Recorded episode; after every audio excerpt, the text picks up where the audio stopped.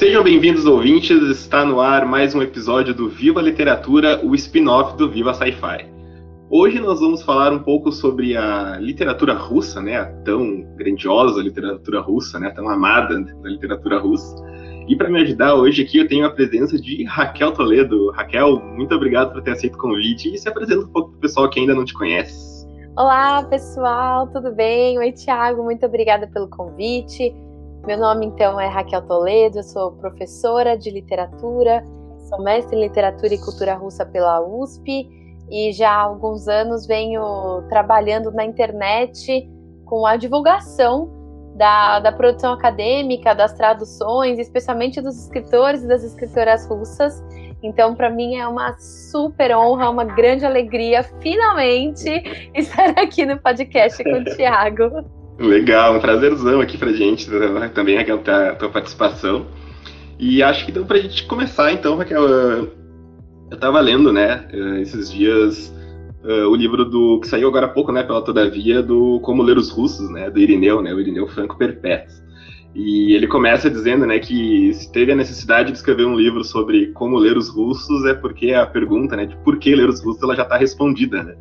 Então, eu queria saber de ti, Raquel, por que os russos? Né? Por que tu escolheu os russos, a literatura russa, né? O que, que te chamou, assim, para falar sobre eles? Ah, excelente, Tiago. A lembrança desse livro realmente é um lançamento uhum. super especial. Eu acho que não só para os sófilos aficionados como eu, mas eu acho que para pessoas que se interessam por esse universo e que muitas vezes ainda não sabem muito bem por onde começar. Esse livro do Irineu ele traz um, um guia, assim. Eu, eu trabalhei na revisão desse livro, todavia me convidou para dar uma lida final, enfim, dar uma olhada nos nomes, essas coisas todas. E eu achei uma leitura interessantíssima porque o Irineu ele de fato vai organizando cronologicamente a produção russa com base especialmente nas traduções brasileiras, né, naquilo que a gente tem no Brasil e também, claro, pensando naquilo que a pesquisa brasileira tem trazido, né? Acho que também é muito interessante a gente ter em mente que grande parte dos tradutores são também pesquisadores ligados às universidades aqui e que se dedicam de fato é, uma vida, né, de dedicação ao estudo da literatura russa. Então, eu acho que essa é uma ressalva bastante importante. E eu adorei na introdução quando ele diz isso, né, que se a gente está no como ler, é porque o porquê ler já está superado.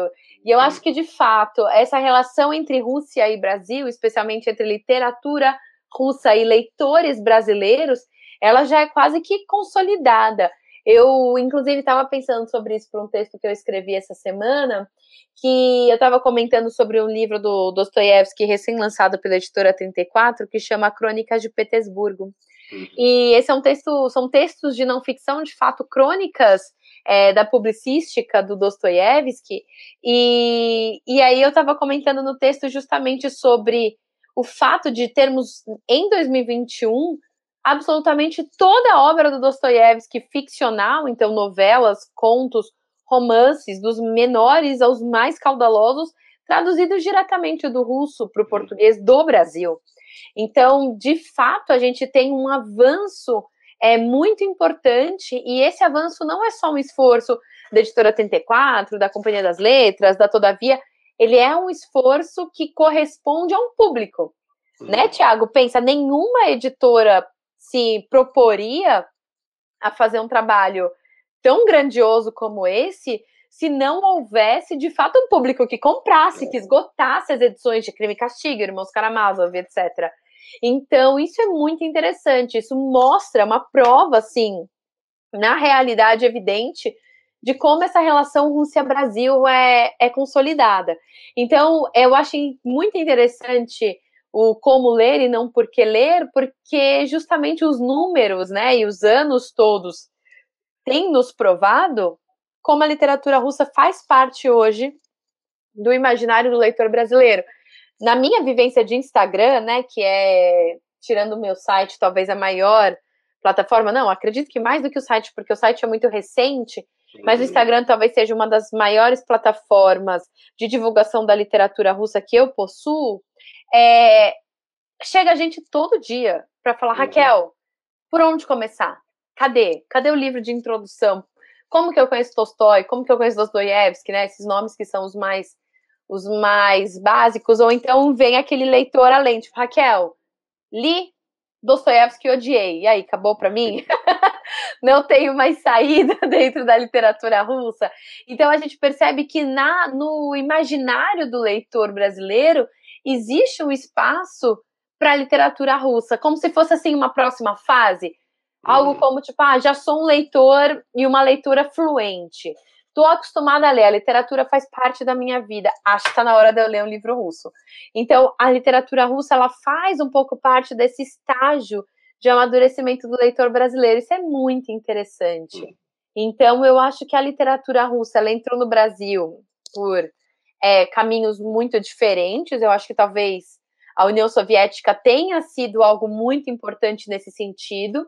Se a gente for pensar na era Vargas, né, ali nos anos 30, anos 40, um pouco antes da Segunda Guerra e talvez até durante a Segunda Guerra Mundial, é grande parte da intelectualidade brasileira, principalmente aquela de qualidade dos bons escritores, eles eram escritores de esquerda, muitos deles ligados a partidos comunistas e essas pessoas fizeram muitas pontes.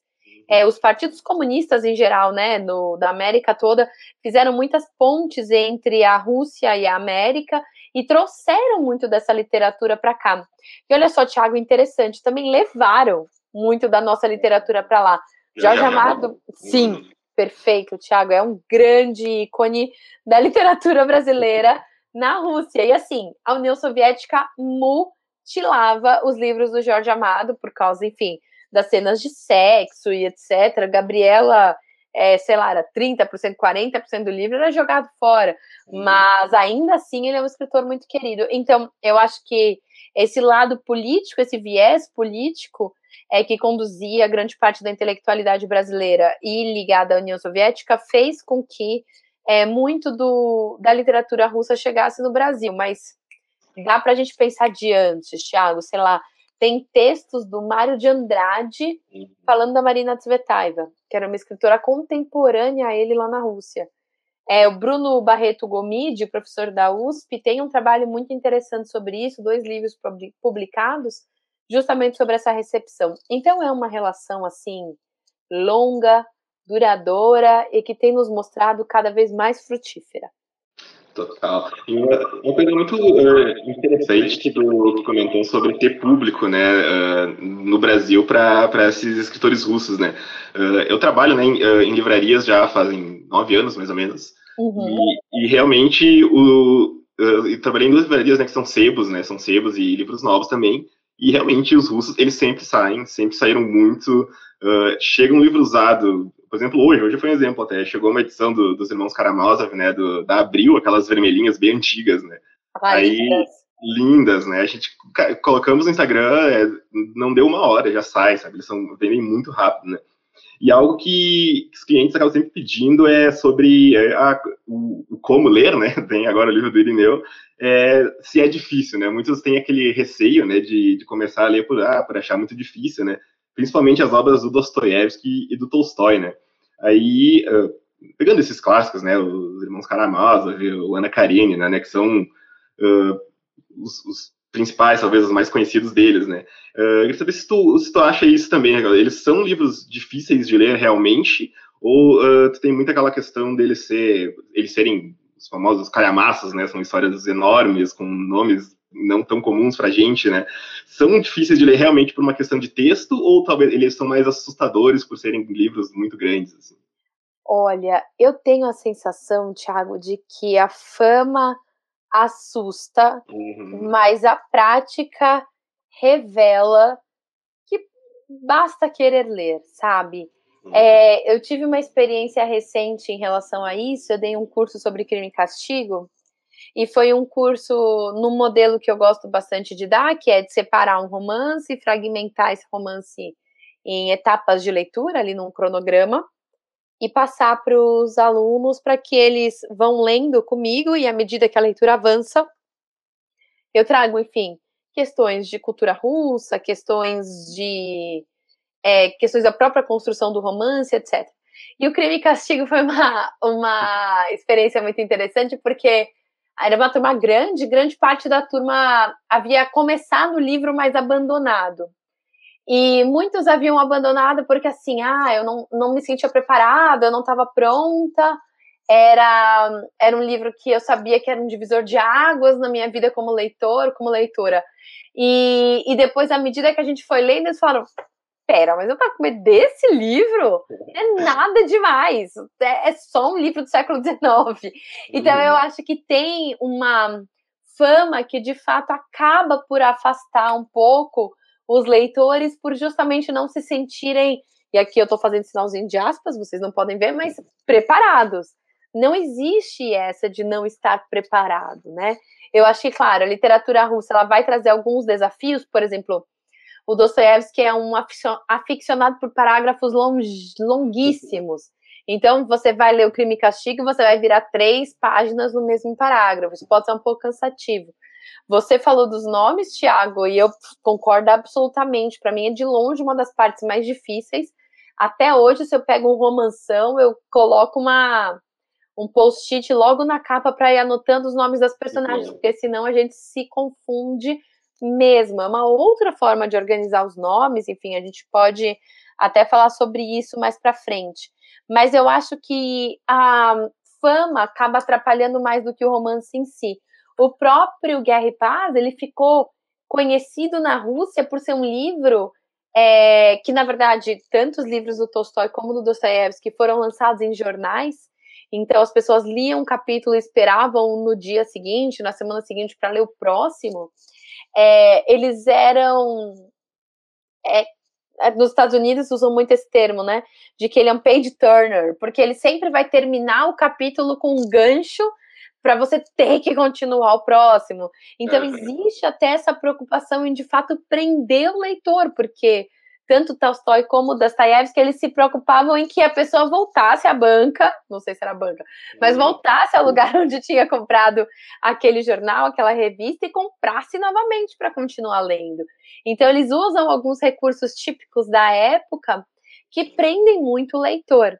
Então, com esse comentário, eu tenho tranquilidade de avisar as pessoas que ainda não se arriscaram por esses grandes romances importantes aí do, do século XIX, figura do Lev uh, Tolstói e do Fyodor Dostoevsky, de que são apenas livros muito grandes, mas fora isso, são livros extremamente possíveis de serem lidos.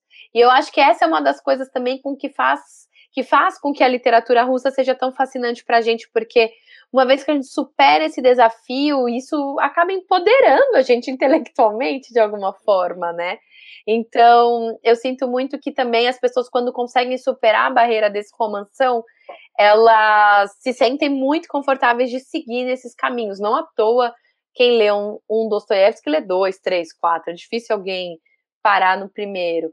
Então, acredito que não, não há uma dificuldade intrínseca a esses romances, talvez colocando aí à parte a questão dos nomes, que é uma questão cultural, né, Tiago? Aí não tem muito como a gente contornar, acho que talvez procurar boas edições que nos tragam algumas notas de rodapé, ou às vezes até uma lista de personagens ao final, isso vai ajudar bastante o leitor.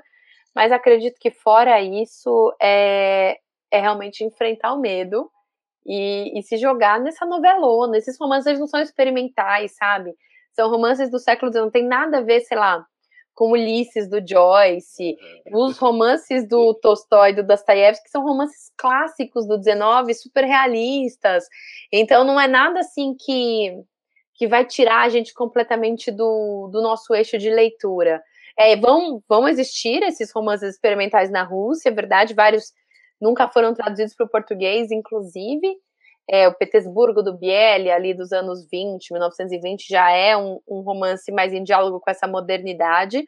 Mas quando a gente fala de Tolstói, de Dostoiévski, a gente está falando do romance clássico do 19, tramas familiares, é, enfim, questões morais, questões filosóficas mas que eu acredito que, que um leitor brasileiro consiga acompanhar com tranquilidade.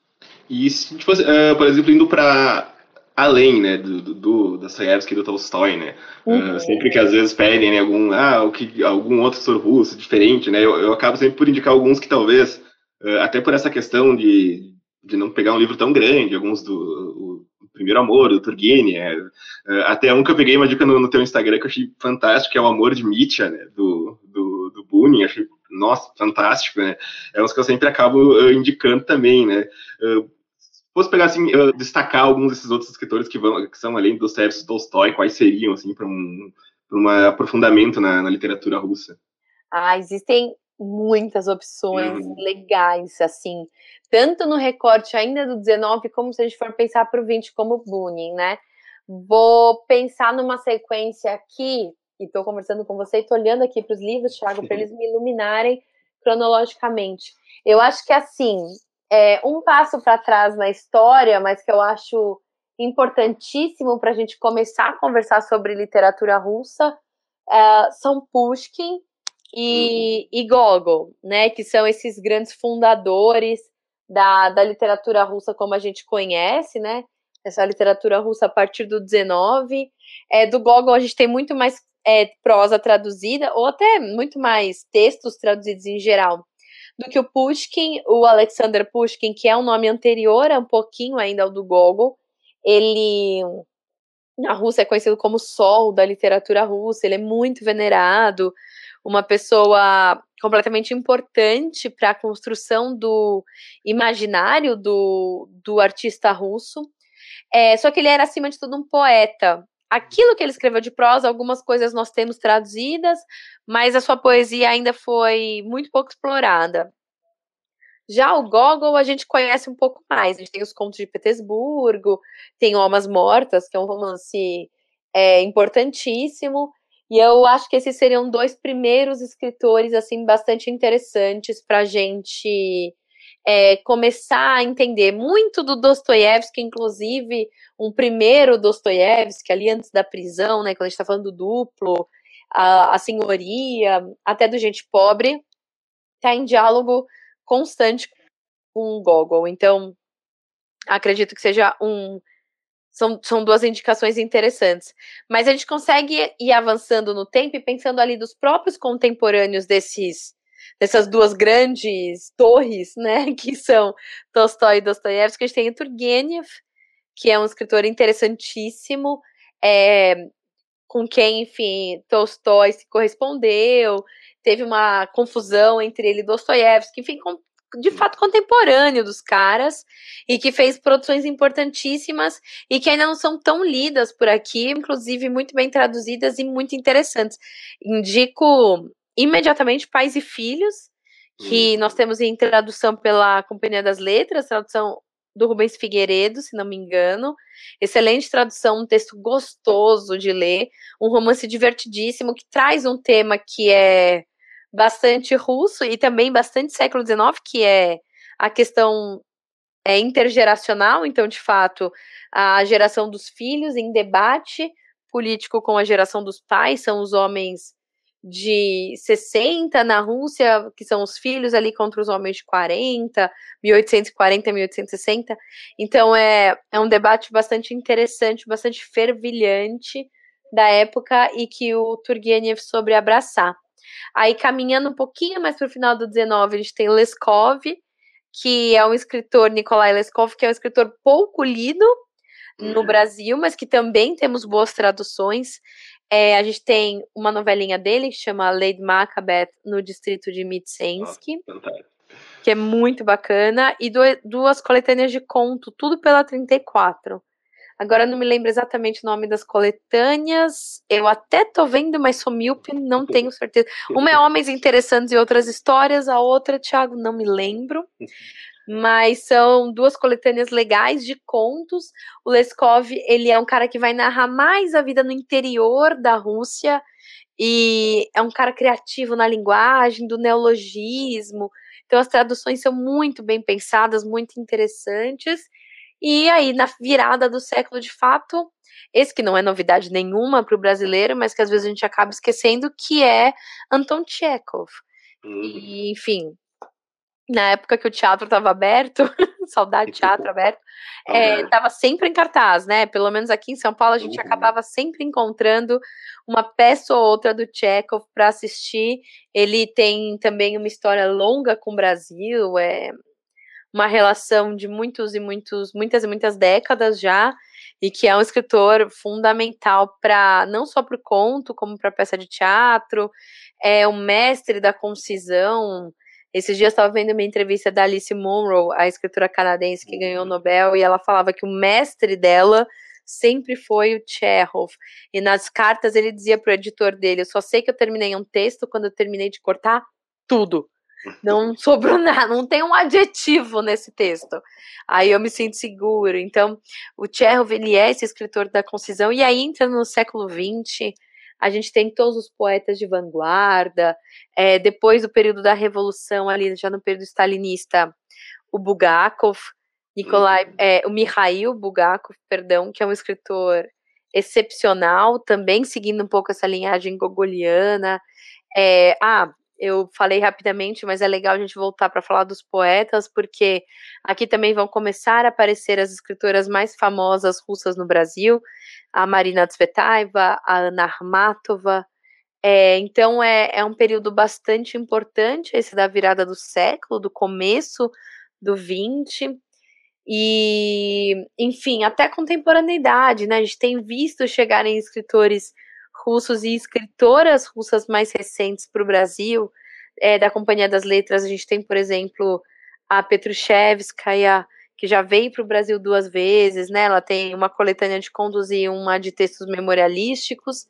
É, a de contos Era uma vez uma mulher que tentou matar o bebê da vizinha. E os memorialísticos são. O nome da coletânea é A Menininha do Hotel Metropol.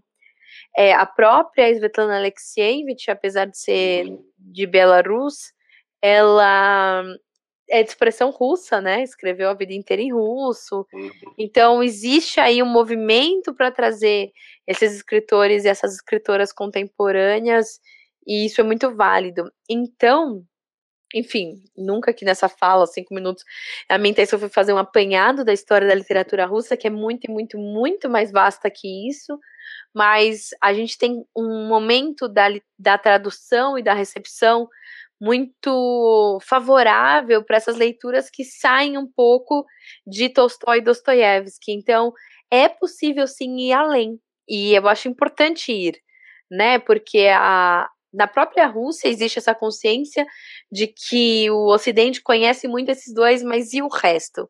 E esse resto é muito importante, é uhum. muito significativo, não é um restinho. Né? Imagina, só pensar que no século XX são dois, três, né? Se a gente considerar o do Pasternak, prêmios Nobel. A gente tem o uhum. Bunin, a gente tem o Pasternak, que, enfim, acaba por negar, a gente tem a Svetlana. Então, né, a gente tem, de fato, um olhar para para a literatura russa do século XX para cá, que é muito importante. Até pegando esse gancho, né, tinha uh, feito duas perguntinhas que, seriam mais para mais frente, mas acho legal já colocar elas, né, que que uma eu, eu, como eu ia te comentar, né, pedir de quem são, né, os escritores e as escritoras russas hoje, né, é tanto que uh, comentou, né, da Petruchevskaya, né, que eu, eu li o, o, os livros de contos dela e, nossa, muito diferente, algo que eu não esperava, assim, sabe? Li a sinopse, assim, fiquei bem surpreso, achei muito legal, né? E, além de quem são esses escritores, né, que já comentou sobre alguns, uh, tu acha que existe um, um certo enfraquecimento da, da literatura russa uh, pós a União Soviética, né, depois da queda da União Soviética, se esse enfraquecimento é por uma questão não sei, política, uma questão de exportação de, de escritores, talvez, né? Só acho que existe enfraquecimento pós-União Soviética, talvez. Interessante. É, de fato, a gente tem uma produção é muito pulsante na Rússia, é, ainda hoje, né? Então, falei da Svetlana e da Petrushevskaya, mas também é interessante a gente fazer o recorte que os textos das duas que nós temos no Brasil, eles são da época do fim da União Soviética, uhum que não são exatamente contemporâneos, né?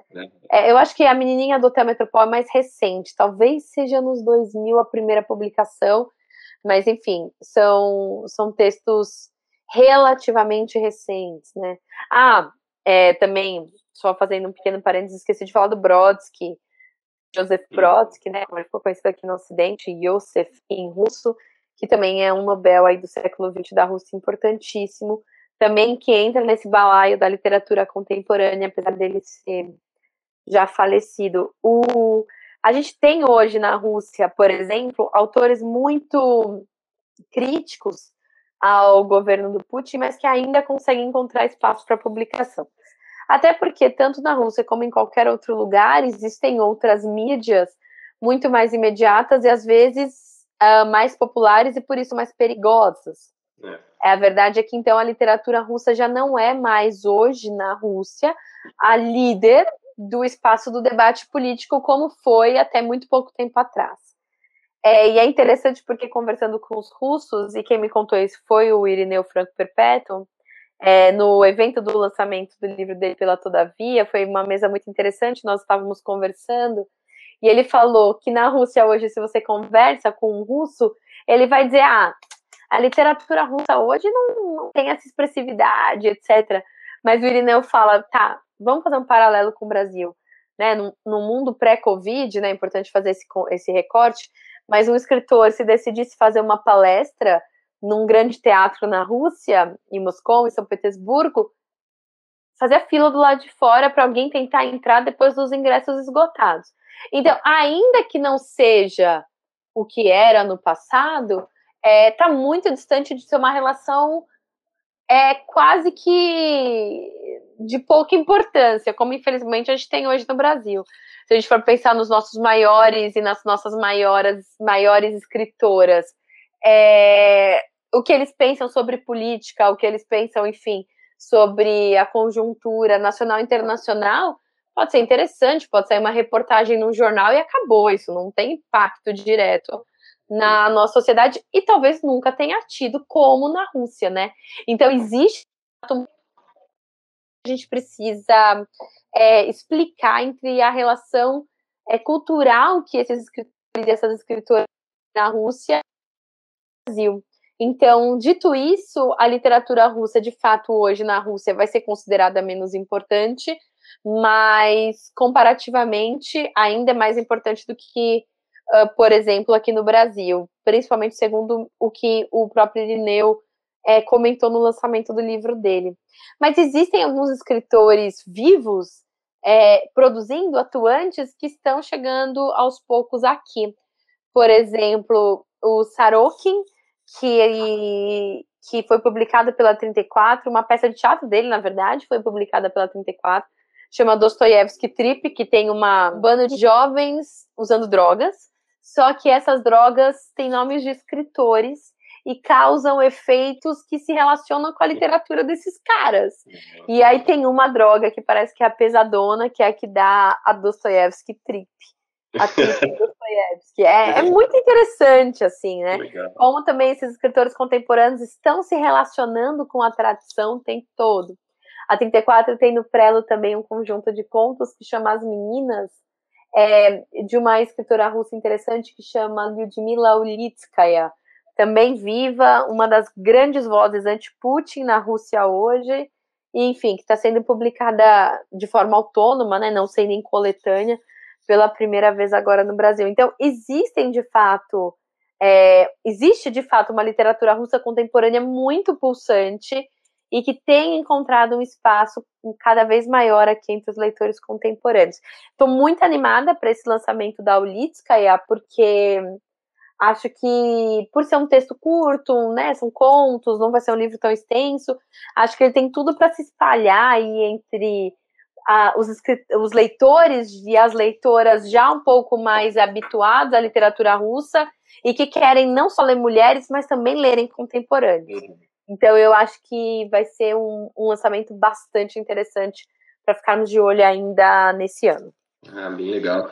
E uma pergunta final, então, para a gente finalizar aqui, Raquel, que é uma pergunta que eu já fiz do, num outro episódio que aí para o podcast de ficção científica, né, que foi com o Fábio Fernandes, que foi sobre a ficção científica do leste europeu, né, em geral. Uhum. E aí eu comentei quais seriam essas, as características né, dessa ficção científica, se ela é diferente da literatura do Ocidente, né? E ele comentou algumas dessas características que seriam uh, uh, angústia, né? E, as, e, algumas questões políticas, né? Que são sempre colocadas em desses escritores e escritoras do leste europeu de ficção científica, né? Uh, eu queria te pedir daí se existe uma característica, claro que são anos e anos, né, desde o século XIX, século XX até hoje, uh, de literatura, mas se existe uma, alguma característica assim, impulsante que tu que nota uh, nesses escritores russos? Nos de ficção científica? Ou... Uh, nos, gerais, nos gerais, geral. acho que Dostoiévski, desses que a gente comentou aqui. Uhum, uhum. Eu acho, Thiago, olha, excelente pergunta. Eu acho que talvez uma coisa que centralize, é, que seja central, perdão, na literatura russa, seja justamente esse espaço importantíssimo que ela sempre teve para o debate social. Uhum. Então, os escritores russos e as escritoras foram bússolas durante séculos uh, ah, para que as pessoas concordassem ou discordassem, mas eles sempre apontavam algum caminho. Isso é muito interessante, né? É, os escritores e as escritoras estavam constantemente não apenas pensando em produzir a sua literatura, mas também pensando em como essa literatura é fundamental para o debate contemporâneo de suas épocas, para o debate uh, social. Então, eu acho que esse papel da literatura e também uma literatura que vive debaixo de censura, sempre, né? Talvez hoje não, não sei, não posso pôr minha mão no fogo, preferiria não colocar, mas é uma literatura que sempre produziu debaixo de censura e por isso sempre precisou de uma linguagem que lá na Rússia eles chamam de exópica, que é uma linguagem que vai criar muitas camadas de sentido para aí chegar de fato no assunto que ela realmente quer tratar, essa literatura ela precisou se reinventar muitas vezes. E é claro que a ideia aqui não é fazer um discurso pró-censura, evidente que não, né? Mas é também perceber a censura como um dado cultural, sem necessariamente, no caso russo, é, julgar, porque a gente julga às vezes com o nosso olhar ocidental e evidentemente que a censura é algo que democraticamente a gente despreza.